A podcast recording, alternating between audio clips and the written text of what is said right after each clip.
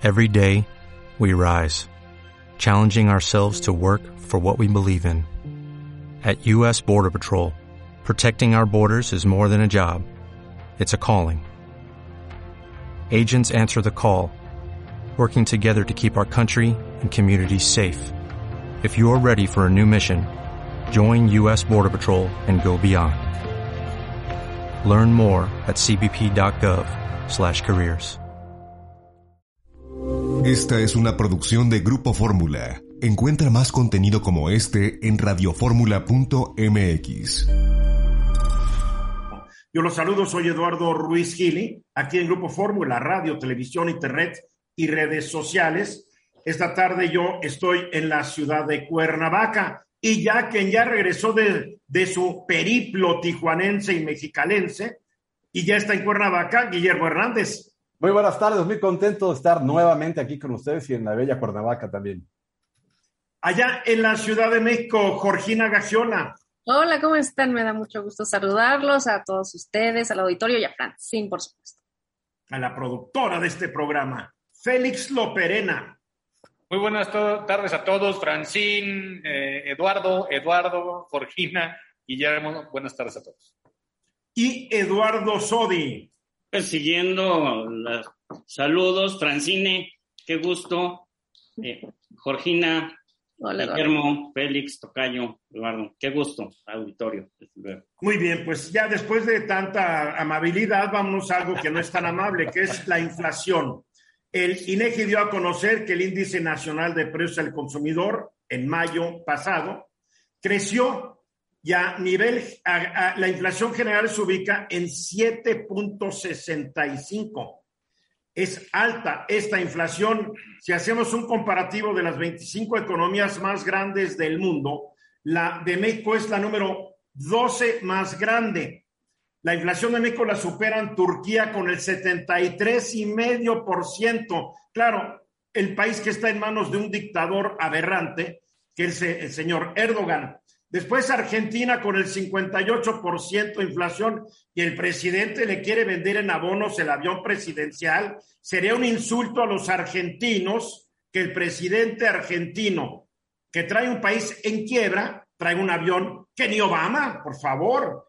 Después está Rusia con otro dictador sucho, 17%, Brasil en manos de un populista, 12%, Reino Unido con 9%, Holanda, Países Bajos con el 8.8%, España 8.7, Estados Unidos está en el Estados Unidos está en el 8.3 y México, pues México ahí está no muy abajo en el 7.65. Le gana un poco la India y Alemania que están en el 7.8 y el 7.9 respectivamente. La inflación va a durar. Hoy el presidente López Obrador se mostró un tanto sorprendido porque dijo, me sorprendió el que el presidente de Estados Unidos, Joe Biden, dijera, que la inflación va para largo. Pues, ¿qué no tiene secretario de Hacienda y secretaria de Economía que le digan que la inflación va para largo? Por favor, todos los que analizamos la economía sabemos que va para largo y que hasta ahora las medidas que ha implantado el gobierno federal han servido de poca cosa para paliar el proceso inflacionario. A ver, vamos viendo lo que es la inflación subyacente y la inflación que no es la subyacente. La inflación subyacente es aquella que toma en cuenta los bienes y servicios cuyos precios son más volátiles.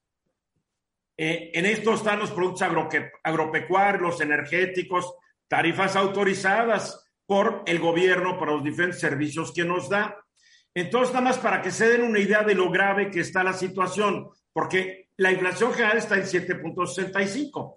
Bien, pero si analizamos eh, en lo que es alimentos, bebidas y tabaco, hasta el momento la inflación anual es del 11.3%, mercancías no alimenticias 7.6%, vivienda 2.8% está tranquila, educación está tranquila 3.2%.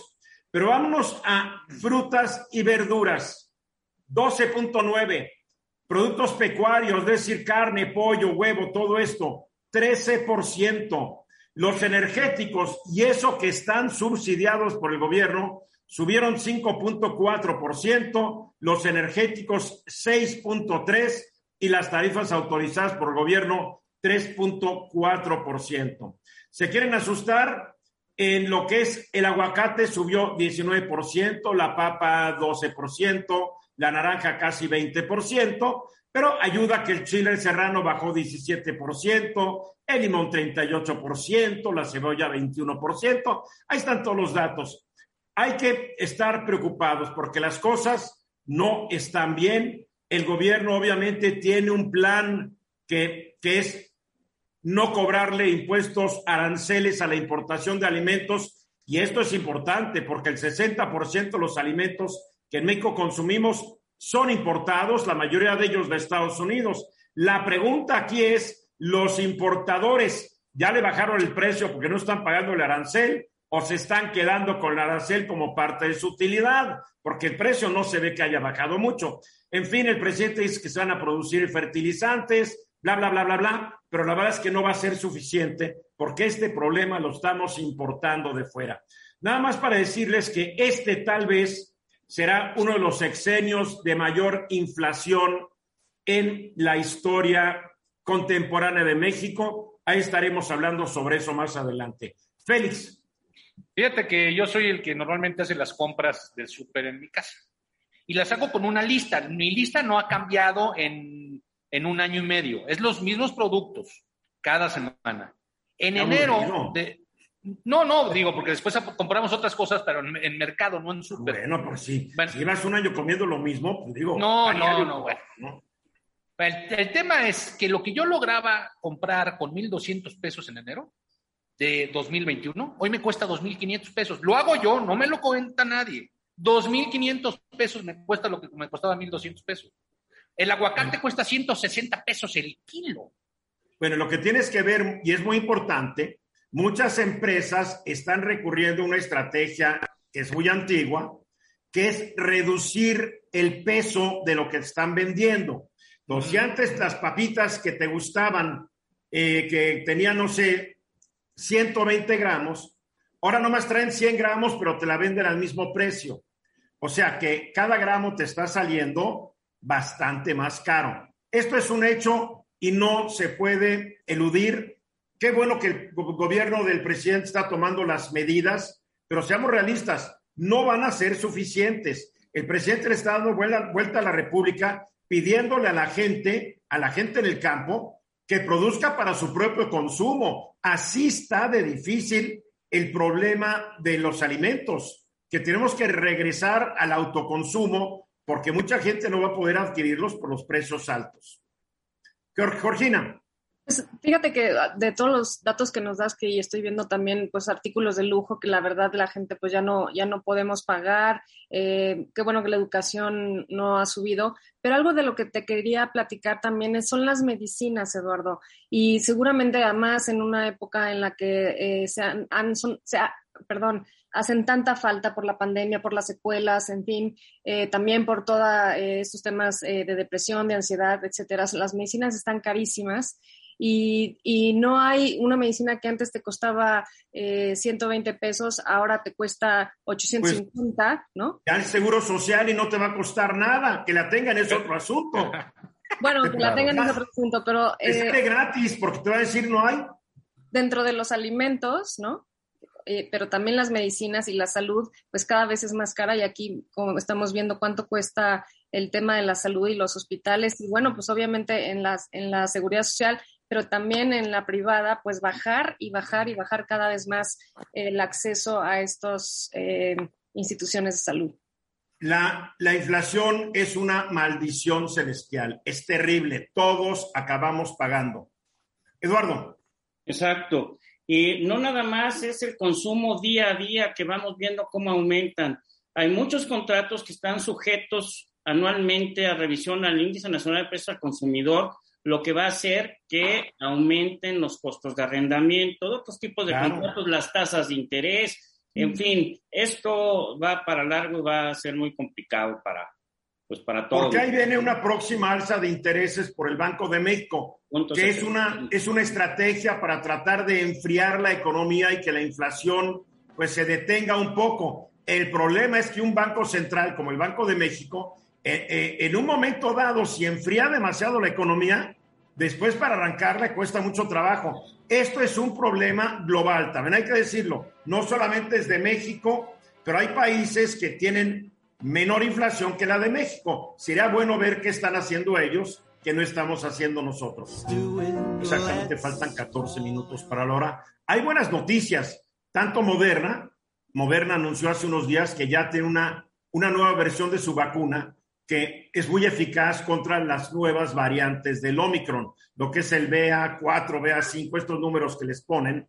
Y ayer también uh, Pfizer anunció que tiene una vacuna que da muy buenos resultados también contra estas nuevas variantes. Lo que están diciendo es que para la próxima, el próximo refuerzo, hay que tomar estas vacunas que son más eficaces que las que han existido hasta ahora. Esa es una buena noticia. La mala noticia es que eh, el Omicron se está volviendo a propagar con estas nuevas variantes que son más contagiosas que la Omicron original o la Omicron número 2 o la Omicron 3. Esta es más contagiosa. Aparentemente es menos letal y tal es menos letal porque ya todos estamos inmunizados de alguna manera o porque hemos sido vacunados o muchos se han enfermado y tienen cierta resistencia natural, pero es menos letal, pero no deja de ser letal y se sigue muriendo gente en México y alrededor del mundo. No existe lo que el presidente llamó una vez un COVIDcito. Es COVID. Y si uno tiene mala suerte, se puede uno morir. Que quede claro. Félix. Pues mira, basta con asomarse a la calle, ver a las personas que usan el transporte público, fijarte en las oficinas y en restaurantes para darte cuenta que mucha gente parece, parece que ya no existiera el COVID, mucha gente va despreocupada por la vida, sin cubrebocas, sin gel, sin nada. Porque le han convencido a eso, Félix. Ahora, yo también te quiero decir que yo entro a muchos lugares y la gente trae su cubrebocas. Yo creo que generalizar no es lo mejor. yo veo mucha gente tanto en Cuernavaca como en la Ciudad de México, que no entra a ningún lado sin su cubrebocas. Si vas en la calle, no lo tienes que usar, Félix. Si tú lo usas en la calle, felicidades, pero si vas en la calle, estás al aire libre, no lo necesitas. No, no, de acuerdo. Yo no dije que todos, dije que mucho, porque sí, me, sí he estado observando, sobre todo en transporte público y demás, como la gente, muchos, no todos, muchos, ya andan sin cubrebocas como si no pasara nada. Ah, hoy, en la mañana, hoy en la mañana el presidente aseguró que la pandemia afortunadamente ya está disminuida yo ahora sí que no, no estoy de acuerdo, y ahorita vas a ver por qué, por los números. Está disminuida, ¿no? estamos viendo una ola, no estamos viendo el número de casos como antes. Si tú no estás de acuerdo, está muy bien. Yo sí estoy de acuerdo con el presidente cuando dice que está disminuida. Está disminuida en casos, está disminuida en, en, en, letalidad, pero Eso sí. esto no quiere decir que no mañana, en vez de estar disminuida, esté significativamente aumentada. Yo digo, yo sé que yo no soy eh, una muestra representativa. Yo conozco más de 20 personas, conozco personalmente más de 20 personas que están enfermas. Que se todos conocemos, todos somos conocemos, pero no podemos basar la realidad en nuestras anécdotas. Eh, estoy de acuerdo. Un amigo mío murió hace tres semanas por COVID. Eh, y entonces, ¿pero cómo estamos? Pues de acuerdo con las cifras que da la Secretaría de Salud, del 29 de mayo al 4 de junio se reportaron 18.539 casos nuevos en el país. ¿Qué estados tienen un incremento notable en contagios? Aguascalientes, Baja California, Campeche, Ciudad de México, Hidalgo, Jalisco, Nuevo León, Sinaloa y Yucatán. Esos son los estados que han presentado un incremento de contagios. Ahora, ¿qué, ¿cuál es la estimación de, casos activos de COVID-19 en el país? Pues de es de 30 mil, pero de martes a miércoles, fíjate nada más, de martes a miércoles de esta semana, se incrementaron en 5.200 casos en un solo día. 5.200 casos en un solo día y yo creo que sí, sí es preocupante, eh, hay, que, hay que atacarlo, ¿no? Y hay que prevenirlo. Pero bueno, es preocupante, Félix, es que realmente no sabemos cuántos casos en un solo día. Porque ustedes han seguido la estadística. Los sábados, domingos y lunes se enferma poquita gente. Y de martes a viernes se enferma un titipuchal de gente. Lo que a mí me indica es que los sábados y domingos no están llevando la cuenta porque la gente no está trabajando y el lunes agarran la onda que hay que empezar a llevar las cuentas. Sí, sí, sí. Y además, no, y además hay gente que ya está, hay gente que ya está harta y entonces, vaya, hay muchas, hay muchas condiciones. ¿no? que, que pueden contribuir a esto. El sistema de contabilización de ocupación hospitalario, que se conoce como Red INRA, dice que en el país por lo menos hay 37 hospitales con una saturación del 100% en camas para pacientes de COVID. Perfecto, 37, de cuántos hospitales? No, bueno, 37 de cientos, realmente no, no, representa es que, uno. Es que siempre es muy importante, Félix, comparar, porque si tú es 37, puede ser mucho si los hospitales INRA son 40 o 50, pero si son 3 mil, pues realmente no es mucho. Sí. No, de acuerdo. Y eh, equivale a casi uno, a un poco más de uno por estado, si lo quieres ver así, ¿no? Más o menos. Ahora, eh, la tasa de mortalidad se mantiene en 249.8 muertes por cada 100.000 habitantes. El 62% de las personas que mueren son hombres. Y las cifras de contagio en la Ciudad de México, nada más en la Ciudad de México, llegó a 4.400 eh, contagios semanales, esto es un incremento del 47% con respecto a la semana anterior. Yo soy de la idea de recomendar a la gente que no dé por terminada la pandemia, que se cuide, que se lave las manos, que lleve gel con 70%, con alcohol de 70% más, este, que use cubrebocas en lugares cerrados, porque la verdad es que no se ha terminado. Y además, esta vez sí he observado algo, por lo menos en los casos cercanos a mí, todas las personas que se han enfermado es como familia de jalón, toda la familia. De ver, en este, pues sí, porque, porque, oye, lo que estamos diciendo es un virus que es más contagioso, uno se enferma y se enferman todos porque todos están confiados. Creo que el consejo es no confiarse, seguirse cuidando, y porque además de este virus, hay una bacteria también volando por ahí que está haciendo que mucha gente esté enferma de la garganta. Eh, la semana pasada yo me enteré de mucha gente que decía, creo que tengo COVID y no, se hacían la prueba y salía negativa resultó que no era un virus, era una bacteria que anda volando por ahí, que también está infectando a la gente. Bueno, así es. Si no echan es Juana. Hay que cuidarnos. ¿No tienes los datos de, sobre qué edades son donde se registra la mayor cantidad de funciones? Fíjate, la, mayor cantidad de funciones se registra a los 60, bueno, son de hombres, 60, eh, hombres y son de 64 años. Esa es la edad promedio. A ver, pero, o sea, de 60 o más, como siempre ha sido. Así es. Muy bien, Guillermo. Aunque los casos que conozco sí son menores. Yo creo que, es importante seguir cuidándonos, porque no solamente el COVID tiene un, tiene un rebrote, si lo podemos llamar así, también ahí está eh, la, información de que hay un tema de hepatitis o puede salir un tema de hepatitis. También hay un tema de lo que es la, la bacteria, esta, el tema del mono. La viruela del mono. La viruela del mono, perdón. Entonces, es un virus, eh, cuidado, es un virus también. Es un virus, perdón. Hay que estar muy atentos porque actualmente hay demasiadas formas de contagiarse, no solo de COVID, y bueno, la salud es algo que, que no se puede comprar en la farmacia de la esquina. Siempre ha habido maneras de confiarse, pero también con las redes sociales todo se magnifica y no nos hagamos tontos. Se magnifica. Imagínate Félix diciendo, hay 37 hospitales al 100%. Se magnifica o se distorsiona. 37 de cuántos. Exacto. Georgina. Eh, bueno, por ejemplo, eh, en mi experiencia en la escuela de mi hija, ya cerraron un salón porque hay muchos casos de COVID esta semana. Y también me preocupa ese rango de edad porque pues, muchos de ellos no, no, han tenido refuerzo en nuestro país o se pudieron vacunar solamente una vez o no se han podido vacunar incluso. Y entonces, pues también estar muy pendientes qué pasa con la gente joven, que también pues es un sector importante que porque de portador del virus, ¿no? Claro, lo bueno es que la Suprema Corte de Justicia ya decidió que sí se deben vacunar los menores de hasta de dos, creo que de cinco años para arriba, cuando ya pasó lo peor de, de la pandemia, por el momento, Eduardo. Así es, es una pena que el pueblo tenga que acudir a la Corte para que se ordenen las vacunas. Y así ha sido, y, y lo fue con los médicos, y lo fue con los menores de 18 años y ahora también es una pena que se tarde tanto la Suprema Corte de Justicia de la Nación. Sobre eso vamos a hablar al rato. Félix, te quedan 20 segundos. No hay que confiarse, de veras cuídense, cuiden a su familia, cuiden a sus hijos, eh, cumplan con todas las medidas de higiene. Cuiden a sus papás mayores de edad, sobre todo. Así es. Mensajes. Un minuto después de la... En serio, yo quiero ser buena persona, pero la verdad es que me dan risa los presidentes de los partidos opositores a Morena.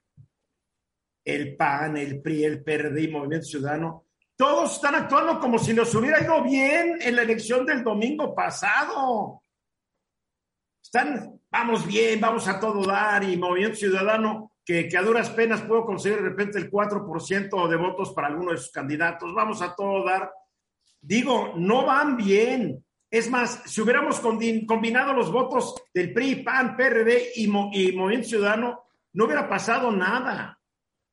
No hubiera pasado nada. Ahora, yo no niego, y creo que en esto estás de acuerdo conmigo, Jorgina, que las alianzas son muy importantes. Y más cuando eres como el PRD, que más vale que te arrimes a alguien que sí cuenta, ¿no? Porque el PRD ya es un fantasma de partido, el PRI va para eso, entonces, como que el PAN y el PRI quieren vivir a las costillas de, el PRI y el PRD a las costillas del PAN y Movimiento Ciudadano está haciendo el difícil. está muy divertido. A ver, tu opinión, Jorgina. Pues mira, hace dos semanas justo hablábamos de los posibles resultados de estas elecciones que como ya vimos, pues las ganó Morena los, en cuatro estados, menos en Aguascalientes y Durango.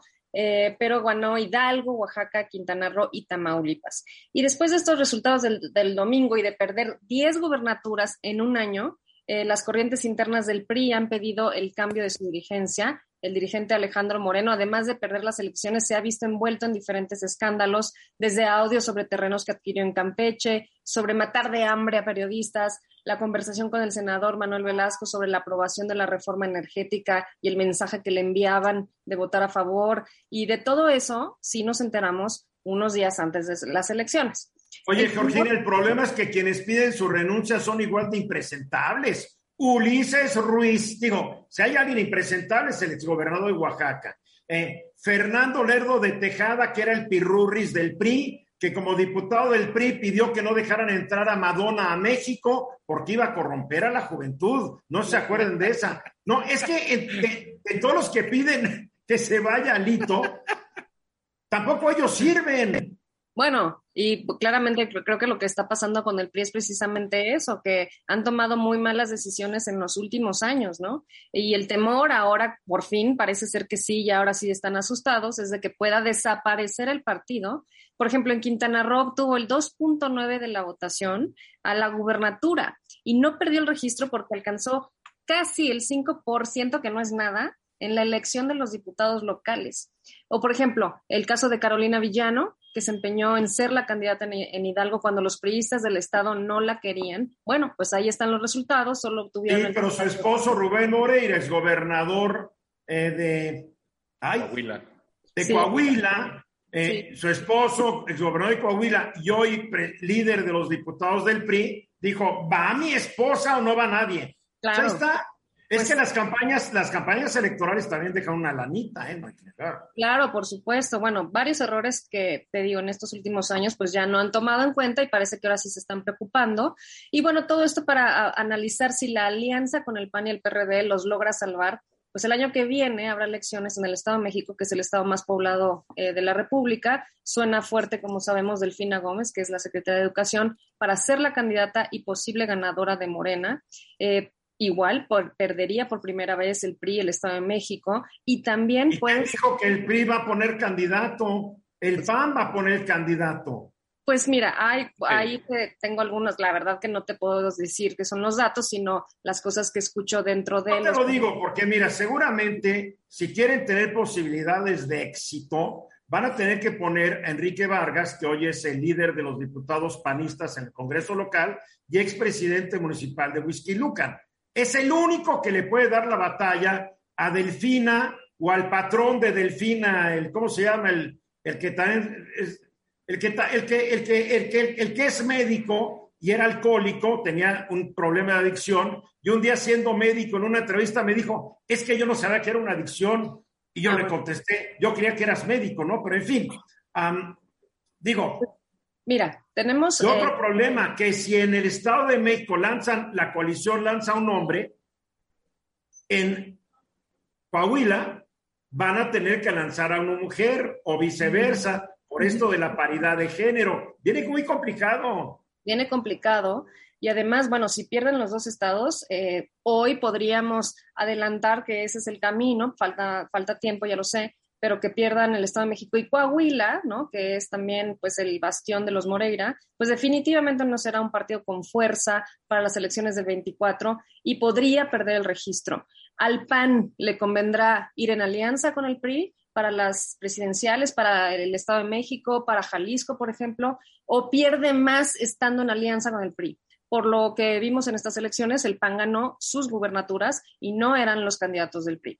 Y por otro lado, que este Pero perdió su gubernatura de Tamaulipas, cuidado. Y perdió su gubernatura de Quintana Roo el PAN. O sea, bueno, adiós, adiós, adiós PAN, perdió dos. Yo digo que la alianza no le está saliendo bien al PAN. Pero bueno, por otro el lado. El problema no es de la alianza, el problema es que no tienen figuras. Ya cuando la alianza dice, ya sé, vamos a pedir a Lorenzo Córdoba que sea el candidato. Pues sí. Lorenzo Córdoba es el menos interesado en ser candidato. Ah, vamos a poner a Enrique de la Madrid. Enrique de la Madrid es un tipo a todo dar, pero su momento era la elección de 2018. El PRI prefirió poner a un no priista que a un priista distinguido que Enrique de la Madrid, pero Enrique de la Madrid difícilmente ganaría una elección. No hay figuras, no hay figuras nacionales ni en el PAN, ni en el PRI, ni en el PRD tienes toda la razón y estoy de acuerdo contigo. Fíjate que, y por otro lado, claramente comentarte sobre el movimiento ciudadano no perdió el registro en ninguna de estas entidades, pero apenas lo mantuvo. En mi opinión, son muy malos números, pero bueno, resistió, digamos. Es que qué candidatos también dices, qué candidatos. Exactamente, y a eso voy porque frente a una alianza por México debilitada, en donde Movimiento Ciudadano insiste en que no se va a aliar ni con el PRI, ni con el PAN, ni con el PRD, Movimiento Ciudadano podrá crecer o todo se lo va a llevar Morena en los próximos años. Es que dicen que, que Movimiento Ciudadano quiere venderle caro su amor a Morena. para que Morena le, le dé concesiones y todo y sea el fiel de la balanza. Pero la verdad es que Morena no necesita a nadie, no nos hagamos guajes. Exactamente. Y el coordinador nacional de, eh, Movimiento Ciudadano, de Movimiento Ciudadano, Dante Delgado, insiste, te digo, en que no va a ser la alianza, eh, pero eh, pues van a tener que tener unos candidatos atractivos y eh, sobre todo en el 24 que viene Jalisco, ya vimos que Enrique Alfaro ha perdido gran parte de la popularidad con la que llegó y que va también rápidamente Samuel García perdiendo una gran popularidad. sobre todo con estas declaraciones lamentables sobre el agua. Bueno, bueno, bueno, ya, ver, ya vi muchas manos y tú también y los ignoras a propósito. Perdón, no, tú te Los ignoras a propósito. Félix. Oye, además, yo creo que antes de buscar un perfil y quién puede ser, primero tienen que enfocarse en desarrollar una plataforma, qué quieren conseguir, qué necesita el país, trabajar primero en eso y a lo mejor después buscar un perfil que pueda lograrlo. pero ingenuo eres, la gente por no, no, no, por plataforma. No por eso, pero primero tienen que tener, oye, primero tienen que saber a dónde llegar y en segundo lugar, tú decías, oye, es que el, el PRI está desapareciendo, pues sí, pero los PRIistas no, brincaron a Morena muchos de ellos. Y muchos se fueron a Movimiento Ciudadano porque el PRI y eh, Morena y el Morena es como retropriista y Movimiento Ciudadano es como neopriista. Es lo que son. A ver, Eduardo Sodi. A ver, yo no sé por qué el PRI se preocupa si ganó en las últimas elecciones. A ver, Julio Ramón Menchaca era exprista, Salomón Jara era exprista, Américo Villarreal era exprista, los coordinadores Ignacio Mier de diputados y Ricardo Monreal son extremistas. Entonces, por eso es retro, por eso yo y el fundador del, del Morena, el presidente A mí me encanta la gente que va a votar por Morena, pero está votando por pristas, como que no. Pero pristas, pero pristas como que de los 50, es lo emocionante de todo. ya son pristas, setenteros, ¿no? convertidos, yo creo. No, que setenteros, no, cincuenteros, sesenteros. Guillermo. Ah, lejos de, de, alianzas, también se puede pensar que son complicidades, patadas de ahogado, ambicionistas o intereses. Y por otro lado, MC, si no se alía con esta gran alianza, implícitamente está aliando con Morena porque le está ayudando. Así de fácil. Para concluir, Georgina. Pues que básicamente Morena va a seguir gobernando este país en los próximos años y que esas alianzas políticas ya estamos viendo que no están funcionando. Al día de hoy, Morena y sus aliados de Movimiento Ciudadano y del Verde, no, del Verde y de, y de, sí, del Verde, controlan 22 gubernaturas. No está mal. Seis después de la hora. Se reporta que hace unos minutos, bueno, hace unas horas, no lo sé, no tengo exactamente la información. En el estado de Maryland, en un pueblo llamado Smithsburg, un hombre entró y empezó a echar balazos. no ha sido identificado, mató a tres personas, llegó la policía, a él lo hirieron, está en el hospital, no sabe si sobrevivió o no los balazos que él recibió, pero digo, es terrible, ya deja de ser noticia porque ya casi diario, o creo que diariamente, por ahí tengo el dato, hay una balacera masiva en Estados Unidos. Una balacera masiva en Estados Unidos se defiende, se define como cualquier evento en donde hay balazos y quedan cuatro personas heridas o muertas. En este caso hay tres muertos y un herido. Y esto se da, caray, no han pasado ni dos semanas, creo que desde ocurrió lo de Ubalde. Y el Congreso, la Cámara de Representantes de Estados Unidos aprobó ayer una ley drástica para controlar la venta de armas. Sin embargo, la mayoría de los republicanos votaron en contra. O sea, no van a hacer realmente gran cosa para detener este gran problema, porque pueden más los intereses de los fabricantes de armas y de los políticos que reciben dinero de estos fabricantes que el sentido común. Así está la cosa. A ver, vamos a ver de regreso a México. La Suprema Corte de Justicia de la Nación como que está tardando mucho en emitir muchas de sus resoluciones, Eduardo Sodi. Sí, eh, la semana pasada platicábamos que se había tardado demasiado en resolver sobre el derecho de vacunas a los médicos del sector privado y así como resolver también sobre el presupuesto otorgado al INE, ¿no? pero ayer resolvió como treinta y tantos asuntos. No, no, no, pero hay asuntos de trascendencia que son, todos son importantes, desde luego, pero algunos van a impactar en la vida nacional, ¿no? Desde luego, y en grupos muy vulnerables. Ahora la Suprema Corte de Justicia ha retrasado dos veces la resolución que va a determinar si el gobernador cabeza de vaca eh, eh, es o no sujeto de persecución judicial, ¿sí? Eh, o si continúa con su fuero constitucional. Para la gente que no está enterada, el gobernador Cabeza de Vaca es, García, García Francisco, Cabeza Francisco García Cabeza de Vaca. Él es gobernador panista de Tamaulipas, de Tamaulipas. y acaba de perder el PAN la elección frente a Morena con un candidato que era priista. Bien. Sí, eh, así es. Eh, recordemos rápidamente que hace más de un año en la Cámara de Diputados se determinó a petición de la Fiscalía General de la República, que debía de quitársele el fuero y proceder en contra del gobernador. Sin embargo, hay una discusión de la Constitución que establece que una vez que la Cámara de Diputados determina esta situación, es el Congreso local el que va a resolver lo que corresponde. Y el Congreso local de Tamaulipas dijo, pues para nosotros no hay causa para quitarle el fuero. Y empezó una controversia en los medios, y desde luego los, diputados se molestaron, y se promovió una acción de inconstitucionalidad porque la Fiscalía General de la República, a pesar de que se sostuvo el fuero, le solicitó a un juez que librara orden de aprehensión y el juez libró orden de aprehensión. Entonces, la Cámara de Diputados local, el Congreso local, presentó una controversia eh, constitucional y la Suprema Corte de Justicia en principio dijo, no te la admito porque no tiene caso, tú ya resolviste. Y también se promovió un amparo contra la orden de aprehensión, diciendo precisamente que esta orden de aprehensión iba en contra del fuero que tenía el gobernador.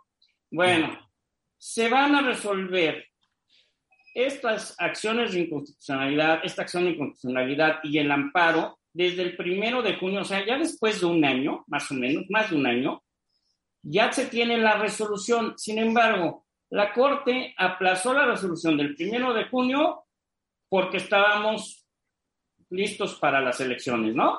De estas intermedias.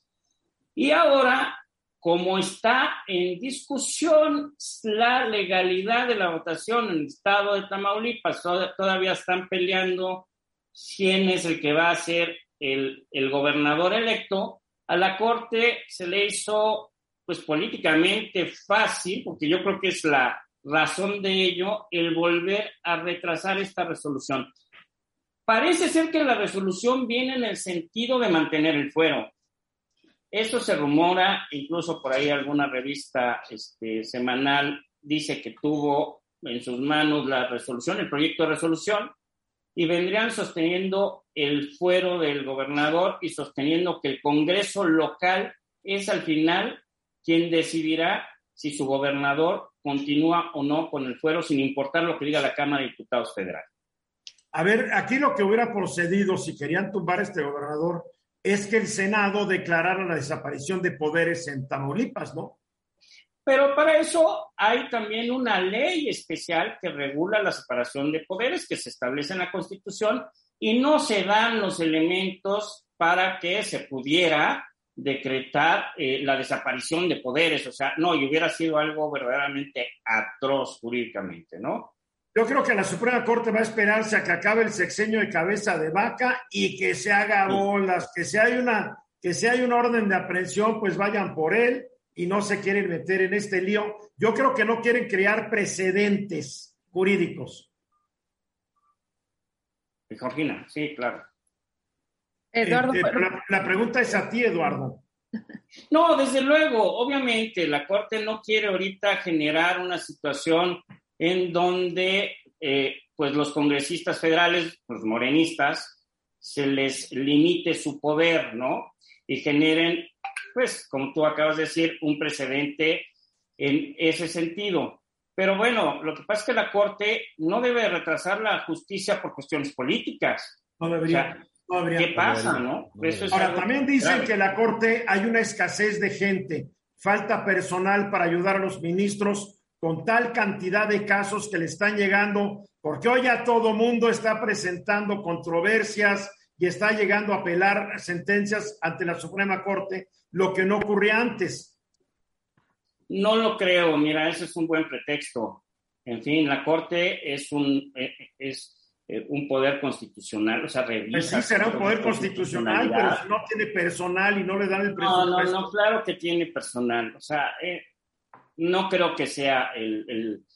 yo, por ahí, yo por ahí me lo comentaron, yo por eso cumplo en transmitirte el comentario de un colega tuyo. Hasta ahí Bueno, pues entonces que contraten más personal, si ese es el caso, ¿no? No les dan dinero. Acuerda que la Cámara de Diputados está estrangulando a todos en este país. Mediante ahorros. Quiero decirles algo. Gagiola. Oye, rapidísimo, el primero de octubre es la toma de posesión del próximo gobernador en Tamaulipas, Américo Villarreal. ¿Y qué va a suceder con el gobernador actual? ¿Se va a ir antes? Eh, ¿Se va a cruzar la frontera? No, porque la frontera también tiene broncas. No, pero también tiene un amparo ahorita, no, o sea... No, pero tiene broncas en, del lado gringo, tiene problemas también. No puede justificar, dicen las autoridades gringas, que no puede justificar las propiedades que se ha comprado ahí en Texas. Bueno, siempre puede irse a España, ¿no? No, porque hay extradición a España. ¿qué, ignorante eres, Georgina. Hay extradición. Se tiene que ir a un país donde no haya tratado de extradición, como Israel. Porque ahí me da mucha risa cada vez que habla, que habla la Fiscalía de la República y dice, estamos en proceso de traer a dos prófugos de Israel. ¿Sabes cuándo los van a traer? Nunca jamás. Y más que uno de ellos es ciudadano israelí y la ley y la constitución de Israel prohíben extraditar a un ciudadano israelí. Si es que por ese cuento la fiscalía que vaya a otro lado. Estamos ah, suponiendo que se va a ir. Digo, yo no sé, es bronca de él. Mira, Cabeza de vaca dicen que tiene una colota que le pisen. Yo no lo sé, no lo sé. pero Tiene, ¿cuál de ellos no tiene colota que le pisen? Uh, Eduardo, para concluir. Pues si se determina por la Corte que continúe el fuero, la Fiscalía General de la República y el juez, la Fiscalía por solicitarlo y el juez por librar una orden de aprehensión, cometieron un delito por iniciar un procedimiento en contra de alguien que tiene fuero. Eh, no va a pasar nada. Mensajes.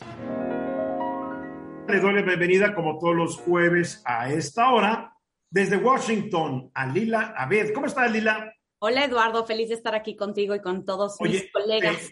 Te, echaste un vuelo Los Ángeles, Washington. ¿Cuántas horas dura, eh? Como cinco y media. todo para ir a cubrir la, yo ya no lo llamo la cumbre, sino el cerrito de las Américas, la colinita de las Américas. ¿Cómo eres, Eduardo? es un fracaso de evento. Desde la ceremonia inaugural, que parecía, ¿sabes qué? Parecía un festival infantil y no la reunión de jefes de Estado y de gobierno de, América. Una bola de niños muy bonitos, muy simpáticos, y ninguno hablando español, cuando los únicos dos países grandes que hablan inglés son Estados Unidos y Canadá, y un bolón hay de paisitos en el Caribe, ¿no? Pero ¿dónde quedó el español? Sí, no, y aparte, la verdad es que esta cumbre, Eduardo, está más marcada por las ausencias de ciertos líderes que por los que están ahí presentes, ¿no? Y, yo creo que también eso le ha quitado mucha fuerza a la cumbre. Bueno, ¿qué, qué, qué impresión te dejó la cumbre? Pues mira, yo creo que se me hizo interesante el primer discurso que dio el presidente Biden porque otra vez como que trató de poner sobre la mesa este argumento que ha llevado la bandera a nivel internacional de la democracia contra la autocracia, ¿no? Confirmando otra vez este por qué no invitó a Nicaragua Cuba y Venezuela, sin decirlo así, eh, pero... Yo estoy de acuerdo con Biden, que no los invitaron, la verdad. No, yo, yo, yo también digo, es evidente, Eduardo, las violaciones a los derechos humanos, la falta de institución democráticas, transparencia en las elecciones. Persecución de los disidentes, la mordaza a las libertades básicas La libertad de expresión, la prensa, las organizaciones de la sociedad civil, vamos, es un asalto completo a, un sistema democrático y como ya lo hemos comentado en tu programa, Eduardo, lo, lo complicado es que estos líderes se consideran democráticos democráticos, ¿no? Por eso exigen que se les invite. Esa es la gran ironía, ¿no? Eh, pero vimos a, Biden haciendo un llamado para fortalecer las democracias. Este, interesante que también haya hecho como esta reunión en paralelo del sector privado para también traerlos al, tema de la cumbre para que inviertan eh, en, ciertos programas de migración económicos eh, para fortalecer las cadenas de suministro en la región con este término o aspecto de nearshoring. Entonces, mira, yo creo que por parte de Biden hizo lo que pudo. Se me hizo interesante, no sorprendente, pero que el, canciller Marcelo Ebrard eh, pues de nuevo haya este, dicho que cómo no este, invitaron a estos tres países, que cómo sigue el embargo en contra de Cuba, eh, que se tiene que hacer un, un, tema o una estrategia integral para enfrentar la migración. Pero mira, Eduardo, Nicaragua, Venezuela. Y tiene razón en esto, Ebrard. Es ridículo que haya este bloqueo, este embargo contra Cuba a estas alturas no ha servido de nada desde 1962. De nada ha servido. Ya ha afectado más a la población cubana que sacar al régimen, ¿no? Entonces. Claro, pero hay que, hay que tener contentitos a todos los cubanoamericanos que votan allá en Florida. Florida. No, y aparte digo, las Naciones Unidas, la mayoría de los países votaron para quitar el embargo, ¿no? Pero bueno, esto es más de política interna de Estados Unidos, como bien conoces, Eduardo. Pero me parece que Nicaragua, Venezuela y Cuba están acostumbrados a tener una mala relación con Estados Unidos. Lo que me preocupa es lo que esto significa para México. O sea, ellos, los otros países se pueden dar el gusto de ir en contra de Estados Unidos. Y estamos viendo una tendencia en el hemisferio occidental de un acercamiento hacia China, hacia Rusia e Irán, un poco, distanciándose de eh, Estados Unidos, pero México es otra, es otra cosa, Eduardo. Nosotros es nuestro primer socio comercial, nuestra economía depende de Estados Unidos y las declaraciones y este frente que abre adicional el presidente López Obrador en contra de los senadores eh, estadounidenses que, a ver, espérame, más allá de lo que pensemos de ellos y de sus políticas, lo, el hecho, Eduardo, es que tanto Bob Menéndez como Ted Cruz como Marco Rubio son personajes pesados dentro de sus propios partidos políticos y sus visiones y sus argumentos lo comparten gran parte de su base electoral. Entonces, Además, el presidente diciendo que tiene la información que demuestra que reciben dinero de los, de los armeros, esa información es pública, está en Google. Están obligados estos senadores y congresistas a publicar quién les da dinero. Entonces el presidente lo maneja como un secreto de Estado. No, ahí está aparte, Google. Aparte, Eduardo, tú lo sabes, en Estados Unidos es mucho más transparente y tú puedes recibir una cantidad ilimitada de dinero como donativos para tu campaña electoral. No es como en Oye, en México también puedes recibir una cantidad ilimitada de dinero, nada más que nadie se entera. Nada más que, no, bueno, ya hay tope de gasto de campaña en México. En Estados Unidos es completamente diferente. A lo que voy con todo esto es que me preocupa, más allá de que quede mal con Joe Biden, eh, queda mal con los demócratas, queda mal con los republicanos, y yo no sé qué gana en realidad en defender a estos países en América Latina. Ok, tal vez Andrés Manuel quiere ser la cabeza de un ratón en lugar de la cola de un tigre. Nada más que hay que posicionarse bien y, ubicar geográficamente dónde se encuentra México. Porque nada más que mientras él lo quiere, a los mexicanos comunes y corrientes nos lleva al baile. Porque pues tú dices que nuestra economía depende, nuestro estómago depende. Así porque gran parte de la comida que comemos la importamos de Estados Unidos. O sea, es un juego que yo no entiendo a qué le tira el presidente. Eh, si es para su orgullo y su ego personal, está bien, pero los que vamos a salir perjudicados somos todos los mexicanos, ¿eh? porque ya empezaron las presiones. E, exactamente, Eduardo, pero yo creo que para el presidente, que no sé si me preocupa más o menos, es que es un tema ideológico. O sea, él verdaderamente cree que va a ser el líder de la nueva izquierda de este bloque que se está conformando en América Latina y que va a ser la voz de los pueblos que están bajo el imperio de Estados Unidos. Vamos, es, una, es un discurso antiguo, como es muchas de sus políticas, que en la teoría tienen toda la razón, pero en la práctica no se traducen a, resultados positivos para México. Bien, Eduardo Sodi. Yo eh, te quería preguntar algo, a lo mejor este, estoy equivocado, pero tengo entendido que se invitó al presidente del gobierno español a esta, a esta cumbre. La pregunta es, si es así, ¿por qué? ¿no? ¿Cuál es la razón de haberlo invitado? Yo, yo lo leí hace un par de días, pero no sé si realmente fue invitado y se acudió. Mira, Eduardo, la verdad no sé exactamente por qué se le haya extendido una invitación. La única, eh, la única razón que yo puedo pensar es que España tiene pues un vínculo directo histórico con América Latina y, cae dentro de lo que se quiera hacer en términos económicos eh, en América Latina y el Caribe. Me parece que sí fue una decisión interesante, pero lo que más me preocupa fue también la falta de coordinación por parte de la Casa Blanca, de no decir desde un principio a quién iba a invitar y a quién no iba a invitar. Se tardó muchísimo en enviar las invitaciones y dejó una brecha de tiempo para que entonces Andrés Manuel López Obrador llegara a boicotear esta cumbre, una cumbre que está dedicada a América Latina cuando la gran crítica de nuestro hemisferio es que Estados Unidos no le presta suficiente atención a nuestra región. Eh, Guillermo. Digo, una de las cosas que, que, más puede empezar de que el presidente no haya ido a esta cumbre y de y lo que está haciendo posiblemente el canciller mexicano es que más que un tema político, yo creo que es una oportunidad de ver a tantos presidentes en un solo lugar, en un solo momento y abrir conversaciones que a México le dejen algo, intercambio, comercio, etcétera. Y creo que ese es uno de los grandes desperdicios de esta decisión. Sí, Guillermo, pero no es el primer, el primer foro internacional de mucha importancia al que no acude Andrés Manuel López Obrador. A él no le ha importado mucho la política exterior por más beneficios que esas cumbres le puedan rendir a México. Pero también, ¿qué va a llegar a decir Andrés Manuel? Que está fortaleciendo la democracia en México, que pues, vamos hacia una tendencia de energías renovables y verdes, que estamos siendo más productivos en la región. Vamos, tampoco hay mucho de qué presumir. La violencia sigue aumentando, los feminicidios siguen aumentando, los eh, periodistas siguen, eh, siguen siendo asesinados. Vamos, tampoco hay mucho de qué promover. Eh, y como yo lo he estado insistiendo, Joe Biden no es un hombre bueno y no es un no. Es un político con más de medio siglo de experiencia no llegas a presidente de Estados Unidos siendo un hombre bueno, por favor. y el presidente nos dice, es un hombre bueno, tal es porque quiere que pensemos que es un hombre tarugo. No, no, no, no, no, no nos engañemos. de hecho, yo eh, Yo tengo aquí, hace rato decía Lila, que a lo mejor el tema del presidente es por ideología, y está bien, que cada quien puede tener la ideología que quiere y demás, pero creo que si al ser presidente de México hay que anteponer los, los intereses de México sobre los intereses de Nicaragua. pero ¿quién define los intereses, Félix? Él es el que manda en relaciones exteriores y él define los intereses. Que nosotros no estemos de acuerdo no quiere decir que él no lo pueda hacer. Claro que lo puede hacer y lo hace porque, porque, también hay muchos mexicanos que están de acuerdo con él. Ya están las encuestas, ya están las elecciones del domingo. No creamos que aquí nosotros somos, somos la minoría. Hay que entender eso, la minoría.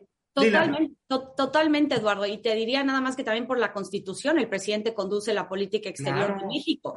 Nada más yo diría que, que, también esta bandera del no intervencionismo que, que sigue llevando tanto Andrés Manuel como el, el canciller Marcelo Ebrard, vamos, hay muchas contradicciones, muchas incongruencias en la política. Cuando les conviene, acaba de, se acaba de inviscuir en la elección de, de, de Colombia, Colombia, Y se armó un lío, un lío entre los dos países. Así es, Así es tal cual, Eduardo. Entonces yo creo que hay muchas implicaciones y consecuencias para mexicanos. Y ahí está el genio de López Obrador. Diario hablamos de él, diario.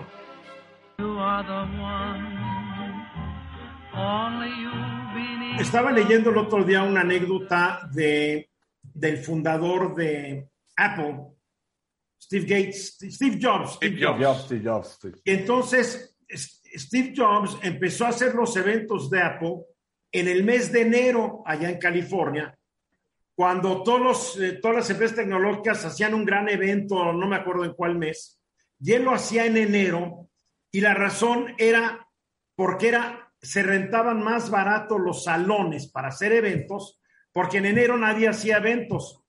Entonces él, buscando ahorrar dinero, porque no había mucho dinero, decidió que estos, estas reuniones de, de la gente así como Guillermo y otros fanáticos de la marca se reunieran en enero por precio y por costo. El problema es que los que trabajaban en Apple odiaban el evento porque no había año nuevo, no había Navidad, todos estaban trabajando para satisfacer el capricho de Steve, Jobs. Ya cuando hubo un poco más de dinero, se cancelaron estas reuniones de enero y la gente decía, por fin voy a poder pasar las fiestas de fin de año con mi familia, porque Steve Jobs es mi jefe, pero no es mi familia. Era, era un tanto egoísta Steve Jobs, pero bueno, los genios siempre tienen estas, estas particularidades. Bueno, el lunes pasado se realizó una de estas reuniones de Apple, la que, llaman el, eh, la Conferencia Mundial de Desarrolladores de Apple. Y pues, parece que no pasó nada, como que se extraña Steve Jobs, mi querido Guillermo, porque Tim Cook será muy bueno para hacer negocios, pero lo suyo, lo suyo no es la innovación, ¿eh? Tienes toda la razón. Esta, esta esperada reunión de desarrolladores de Apple eh, normalmente guarda mucho interés para ver sobre todo los avances y novedades en los sistemas operativos. Pero ya lleva algunos años en donde realmente termina, y a título personal lo digo, con un gran desencanto porque no encontramos ese, ese condimento o esa sorpresa, ese efecto wow que siempre daba Steve Jobs. Esta, esta que sucedió, pues sí, hacen, hacen algunas cosas, te ponen algunas cosas en la mesa, pero no es lo, no es lo grandioso que antes teníamos. Y es que desde el punto de vista de innovación hay que entender que, o, hay que saber que normalmente la innovación busca hacer algo diferente o mejor y también busca hacer una innovación disruptiva o incremental. La disruptiva es cuando pones en la mesa un producto o un servicio que prácticamente no te imaginabas y dices, wow, esto es genial. Como fue el iPod, como fue el iPod, como fue el iPod, como fue el iPad, el iPod. Como fue el primer foco, como fue el Waze, como fue todo eso. ¿Estás de acuerdo? Lo que hemos visto es que siempre hacen algunas cosas un poquito mejor. La cámara es un poquito mejor, la memoria es un poquito mejor, el teléfono y un bastante más caro. Y ah, esa, es, la contra. Y bueno, la realidad de todo es que yo, ya lleva un tiempo Apple en que no presenta algo al, en el, al mercado que la gente diga, esto es interesante, hay que verlo. Es más, para que veas que no soy fanático, como me dices, ni siquiera ha presentado algo en algunos productos que, le haga el frente a algo que ya está en el mercado. O sea, si eres fanático, lo que pasa es que eres un despechado. No, no, no, no. estás hablando, estás hablando desde tu frustración. Es una de que no Eres fanático de la marca, ya no te da nada. Te da más de lo mismo, pero más caro. Es más, insisten con su, con su conector Lightning, pero en Europa se va a molar Apple porque va a estar obligada a que hasta en su celular le pongan la entrada USB-C, porque es un tiradero de dinero, el capricho de Apple, que la gente que tiene Apple tiene que tener algo especial para ese equipo. Ridículo. Pero, pero fíjate, déjame apuntar algo más allá que esto, Eduardo, porque eso es cierto, pero vamos a verlo desde otra perspectiva, porque yo considero que Apple está en este momento en un tema de crisis. Mira, Número uno, esto que tú citas va más allá porque los demás aparatos de Apple sí tienen el conector USB. La pregunta es, ¿por qué no lo ponen en el teléfono? ¿Cuál es el gran capricho y la gran ventaja de seguir con el, con el otro este, conector que ni es rápido, ni es universal, ni nada de eso? Esa es una locura. Bueno, ahí te va otra, otra locura. Porque esa es la filosofía de Apple, siempre tenerte atrapado en sus garras, Sí, que no sí, puedas conectarte a otros equipos, que no haya compatibilidad. Los, yo por eso, que, y me gusta mucho la marca, hace muchos años la dejé porque yo no podía salir del, del, universo de Apple cuando, digo, además de Apple hay un universo grande allá afuera, ¿eh?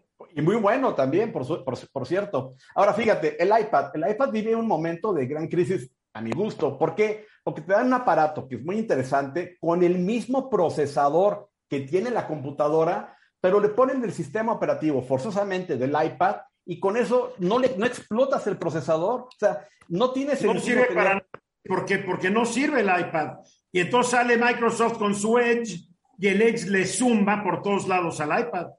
Pues muchas cosas más, porque tienes el procesador para poder, para poder ejecutar cualquier aplicación profesional, pero no te dan el permiso. Y es más, Oye, pero Tim Cook está, está dándole beneficios a sus accionistas, siguen ganando mucho dinero, la empresa vale billones y billones de dólares, porque tal vez ya va a vivir sus laureles, punto. Y se está Mercado. yendo a otros negocios también. el mercado se lo va a cobrar. Y ahí te va la última quesito para que nos dé tiempo. En casa del herrero asadón de palo.